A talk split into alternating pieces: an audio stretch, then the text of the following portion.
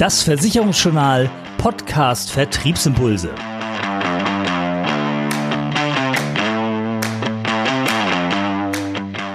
Die Themen in diesem Podcast. Vorhang auf, Überschussbeteiligungen 2021 werden deklariert. Pandemie und Versicherungswirtschaft, was spürt die Branche? Rote Zahlen Combined Ratio für verschiedene Sparten im Überblick. Steuersparmodell PKV, der ideale Beratungsansatz und Feuer in der Lkw-Werkstatt, wer muss für den Schaden aufkommen.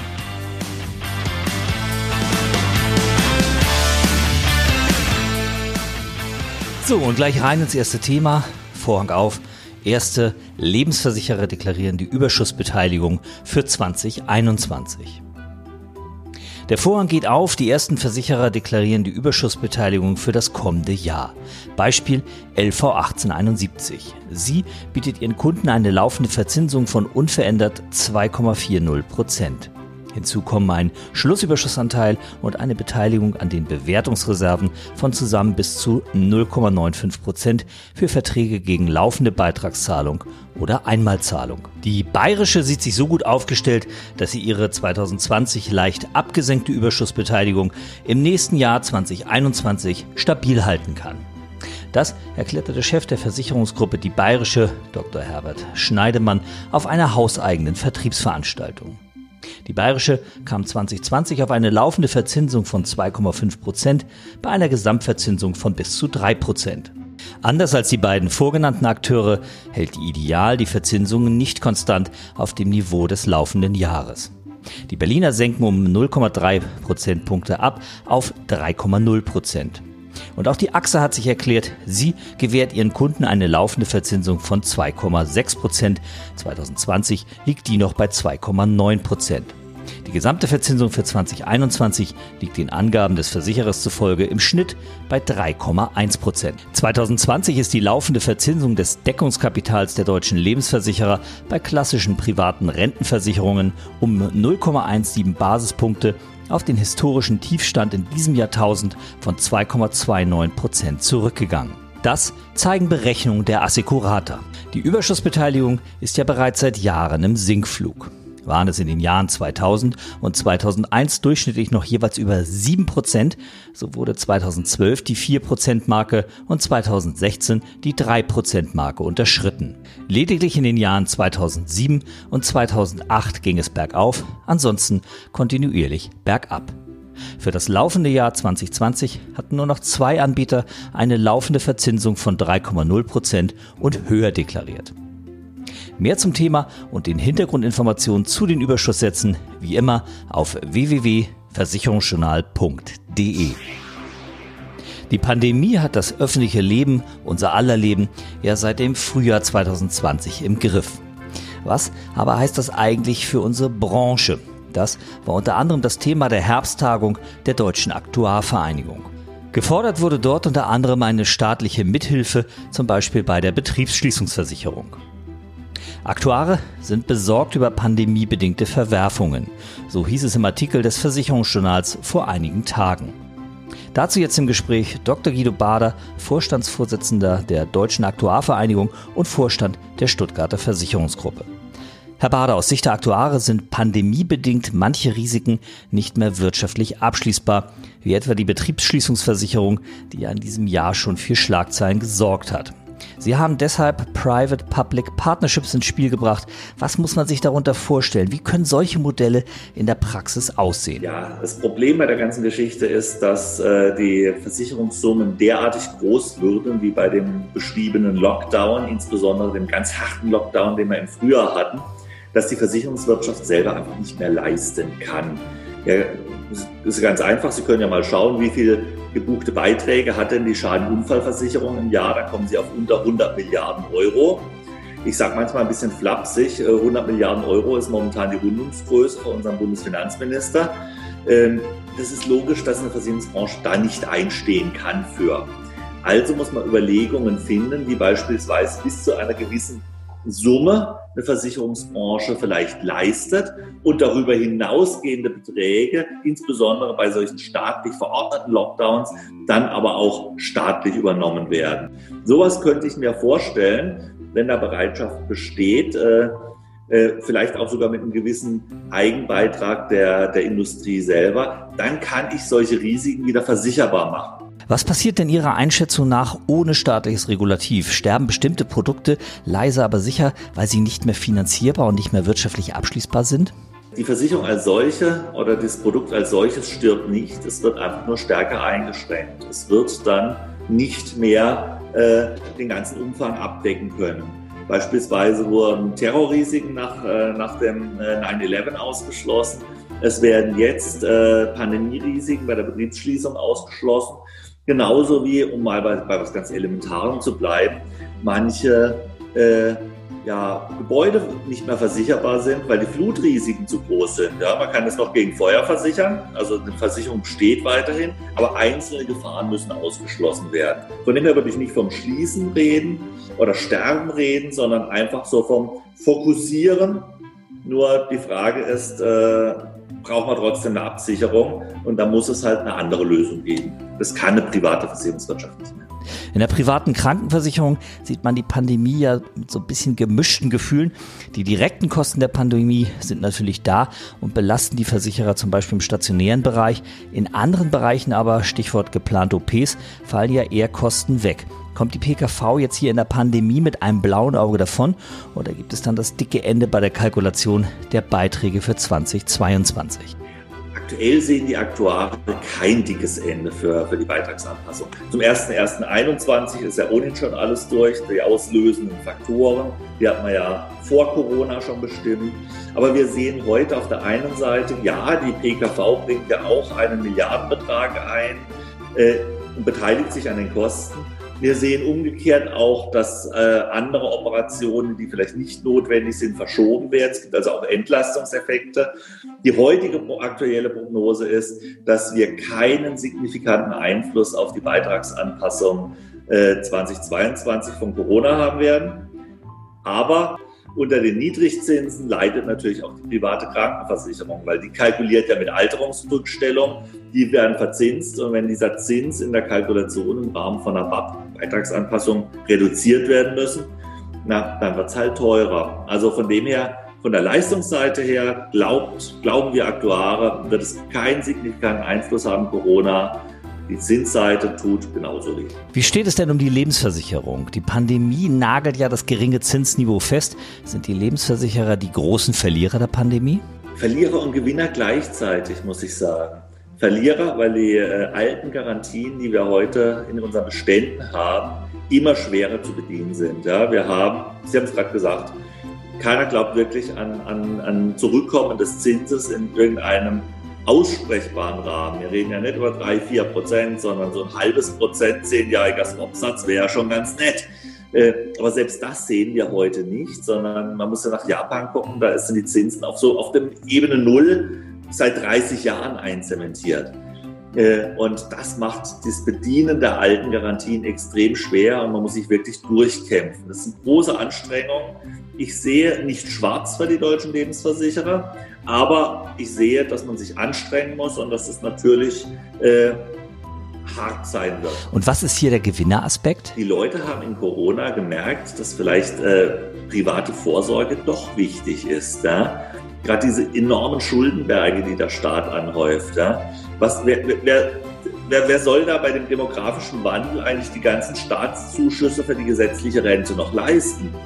Und von dem her merken wir auch, äh, das Neugeschäft ist nämlich gar nicht so eingebrochen, wie wir das erwartet hätten, sondern die Leute sparen vielleicht einen Tucken am Konsum oder gehen wieder bewusst mehr in Richtung Altersvorsorge. Von dem her Verlierer wegen der Zinsseite, das wird hart, da müssen wir durch, aber gleichzeitig Gewinner, weil die Leute merken, die Menschen merken, sie müssen privat vorsorgen. Und das tun sie gerade auch wieder vermehrt. Ein Thema Ihrer Herbsttagung war ja Wirtschaft und Kapitalmärkte im Bann der Corona-Krise. Wie geht es weiter. Was ist denn Ihre Einschätzung für die Versicherungsbranche? Wo wird Corona die Branche nachhaltig verändern? Die Branche selber ist aber durchaus auch in positiven Wandel begriffen. Corona war ja nicht nur in der Versicherungsbranche, sondern überall, man sagt so ein bisschen ein Digitalisierungsbeschleuniger. Äh, man merkt, dass man eine Kundenberatung, so wenn es nicht gerade ein echter Neukunde ist, auch ganz gut online machen kann. Und äh, das merken wir auch. Deswegen ist es Neugeschäft bei den Vertrieben, die schon mit moderner Technik, ich würde nicht sagen, das ist keine digitale Beratung, sondern es ist eine, eine persönliche Beratung mit moderner digitaler Technik, die sowas genutzt haben, die haben sogar mehr Neugeschäft geschrieben. Bisschen schwieriger, wie gesagt, die echte Neukundenakquise, weil wenn ich niemanden noch gar nicht kenne, dann ist es natürlich schwierig, ohne den persönlichen Kontakt das hinzukriegen. Aber die Bestandskundenbetreuung hat wunderbar funktioniert. Wir werden alle ein bisschen digitaler. Da gab es nochmal einen richtigen Schub. Man hat Dinge umgesetzt, die man vorher vielleicht so ein bisschen vernachlässigt hat. Von dem her hat die, die Branche auch durchaus positiv verändert. Herr Dr. Bader, danke für das Gespräch. Mehr Infos zum Thema, wie immer, natürlich auf www.versicherungsjournal.de. Und damit zum nächsten Thema. Es geht um Kfz, Haftpflicht und Wohngebäude und um rote Zahlen für viele Versicherer. Die Kfz-Versicherung sorgt bei manchen Versicherern für ein Lächeln im Gesicht, bei vielen anderen allerdings eher für Verlustfrust. Das geht aus dem Branchenmonitor 2014-2019 Kraftfahrtversicherung von Vers Leipzig hervor. Grundlage der Bewertung ist die kombinierte Schadenkostenquote, die sogenannte Combined Ratio, die die verdienten Beiträge in Relation zu den regulierten Schäden setzt. Der Wert der gesamten Branche lag 2019 bei knapp 98,4 Prozent. Damit werden pro Beitragseuro 1,6 Cent Gewinn gemacht. Die Branche blieb so zum sechsten Mal in Folge in der Gewinnzone. Zwischen 2008 und 2013 hatte die Assekuranz noch teils deutlich im Minus gelegen. 21 der 50 größten Gesellschaften verzeichneten 2019 eine Combined Ratio von über 100 Prozent. Acht Anbieter erzielten eine kombinierte Schadenkostenquote von über 105 Prozent. Auf den schlechtesten Wert kam die Nürnberger mit über 110 Prozent. Vergleichsweise hohe Werte zwischen 107 und 105 Prozent werden unter anderem für die BGV Versicherung AG, die Ergo Versicherung AG und die Provinzial Nord Brandkasse AG aufgelistet. Auch in der Wohngebäudeversicherung gibt es eher lange Gesichter. 15 der 50 größten Anbieter erzielten im vergangenen Jahr in der verbundenen Wohngebäudeversicherung eine kombinierte Schadenkostenquote von über 100 Prozent. Sieben Marktteilnehmer schrieben leichte Verluste. Die Ergo Versicherung AG und die R&V Allgemeine Versicherung AG landeten 2019 nur hauchten über der 100%-Marke. Und auch in der privaten Haftpflicht ist Rot nicht die Farbe der Liebe und des anstehenden Weihnachtsfestes, sondern die des Verlusts. Mit der Inter, mit der Janitos der Mecklenburgischen, der A&V, der VAV und dem Volkswohlbund erzielten im vergangenen Jahr sechs der 50 größten Anbieter in der allgemeinen Haftpflichtversicherung eine kombinierte Schadenkostenquote von über 100 Prozent. Auf den schlechtesten Wert kam der Volkswohlbund mit über 150 Prozent. Branchenweit dagegen sind die Zahlen eher positiv. Die kombinierte Schadenkostenquote von zuletzt 84,9 Prozent bedeutet eine Verbesserung um 4,8 Prozentpunkte gegenüber dem Vorjahr. Zugleich stellt dieser Wert den niedrigsten seit 2002 dar. In jenem Jahr lief es mit nicht einmal 3 Cent Gewinn pro Beitragseuro am schlechtesten. Mehr zu dem Thema und zur Bezugsquelle des Vers Branchenmonitors wie immer unter www.versicherungsjournal.de. So, und damit auf zu unserem vierten Thema. Es geht um das Steuersparmodell in der PKV durch eine Beitragsvorauszahlung. Die Rückgänge im Neugeschäft trafen 2020 im laufenden Corona-Jahr vor allem diejenigen Makler, die ihren Fokus in den Sparten Leben und Kranken haben. Das zeigten diverse Umfragen im Versicherungsjournal in diesem Jahr und auch Mitgliederinterviews des Bundesverbandes deutscher Versicherungskaufleute. Ein Beratungsansatz in der PKV könnte die Vorauszahlung der Beiträge sein. Wir haben dazu im Gespräch hier mit dem Versicherungsjournal Podcast Vertriebsimpulse einen echten Experten in der PKV, Erdal Katschmas von G&K Versicherungs- und Finanzmakler aus Hamburg. Moin, Herr Katschmas. Gleich direkt zur Frage, wie genau funktioniert denn dieses Vorauszahlungsmodell? Moin, Herr Mest. Grüß Sie, hallo liebe Kollegen. Das Vorauszahlungsmodell funktioniert folgendermaßen. Also der Versicherungsnehmer hat das Recht, bis zu 36 Monatsbeiträge, im letzten Jahr waren es noch 30 Monatsbeiträge, das hat sich zum 01.01.2020 ähm, geändert, vorauszuzahlen. Und diese Vorauszahlungen werden dann in dem jeweiligen Jahr, wo sie getätigt worden sind, steuerlich wirksam. Das heißt, in dem Jahr ist es dann abzugsfähig. Welchen Vorteil hat der Kunde denn genau? So, der erste Vorteil ist erstmal natürlich, dass ich in dem jeweiligen Jahr, gerade bei Selbstständigen, wenn die vielleicht ein sehr, sehr gutes Jahr hatten, ähm, einfach meine Steuerlast mindern kann, eine Einkommens- oder, oder ähm, Ertragsspitze abmildern kann. Und der Vorteil ist natürlich, dass ich das Geld nicht wie in anderen Anlageformen, die Steuersparmodelle sind wie eine Basisrente, dass ich dann die Liquidität dauerhaft verliere, sondern in den nächsten drei Jahren kommt die Liquidität natürlich nach und nach wieder auf mein Konto, weil ich äh, natürlich keine Beiträge für meine Kranken- und Pflegeversicherung bezahle. Darüber hinaus habe ich in den Folgejahren die Möglichkeit, Vorsorgeaufwendungen abzusetzen, äh, die ich vorher nicht absetzen konnte, weil ich ja Höchstbeiträge habe für die steuerliche Abzugsfähigkeit von Vorsorgeaufwendungen. Und ähm, die werden regelmäßig ähm, über die Ausgaben für die Krankenversicherung ja ausgeschöpft, die da dann darüber hinausgehen. Ähm, und nun habe ich die Möglichkeit, diese steuerlich anzusetzen. Das heißt, habe ich eine Risikolebensversicherung, eine Haftpflichtversicherung, eine Unfallversicherung, eine Berufsunfähigkeitsversicherung, kann ich die jetzt steuerlich geltend machen und habe dadurch natürlich ein Mehr an Netto, was vorher nicht da war. Habe ich denn eigentlich einen Anspruch darauf, diese Vorauszahlung auch zu leisten?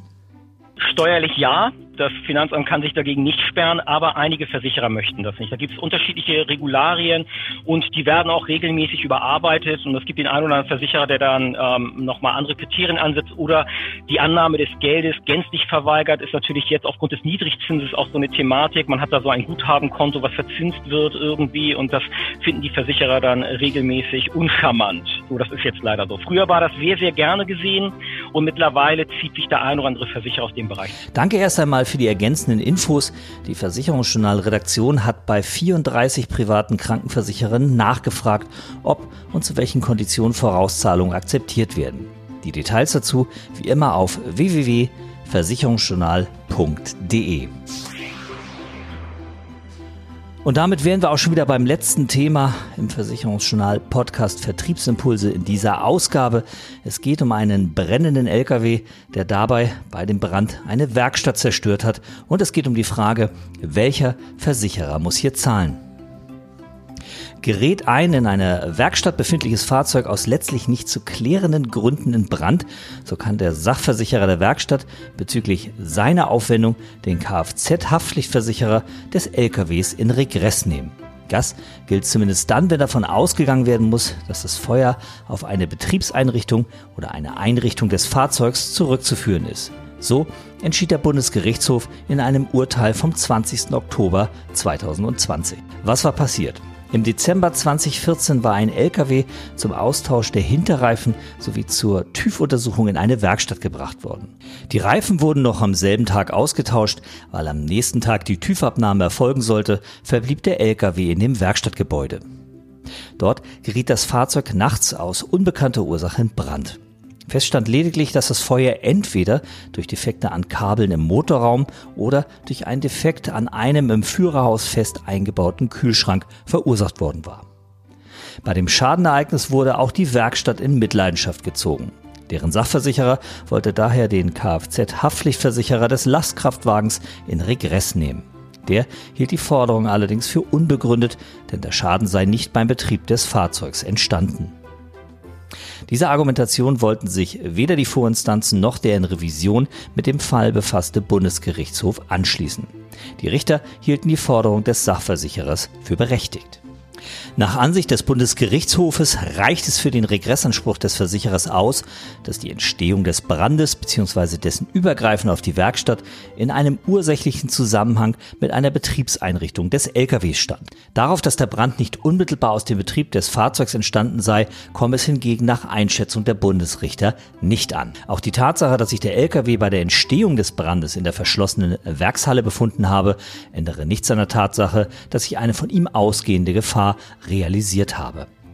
Für die Zurechnung der Betriebsgefahr komme es maßgeblich darauf an, dass die Schadensursache in einem nahen örtlichen und zeitlichen Zusammenhang mit einem bestimmten Betriebsvorgang oder einer bestimmten Betriebseinrichtung des Kraftfahrzeugs stehe.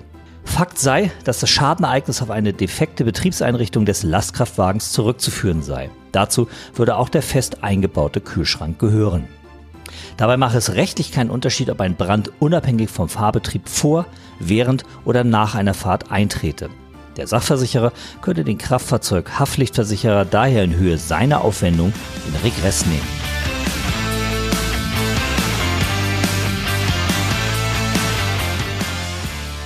Das war die aktuelle Ausgabe vom Versicherungsjournal Podcast Vertriebsimpulse. Zusammengestellt und gesprochen von Oliver Mest. Mehr Themen rund um die Beratung und für den Vertrieb gibt es täglich auf www.versicherungsjournal.de.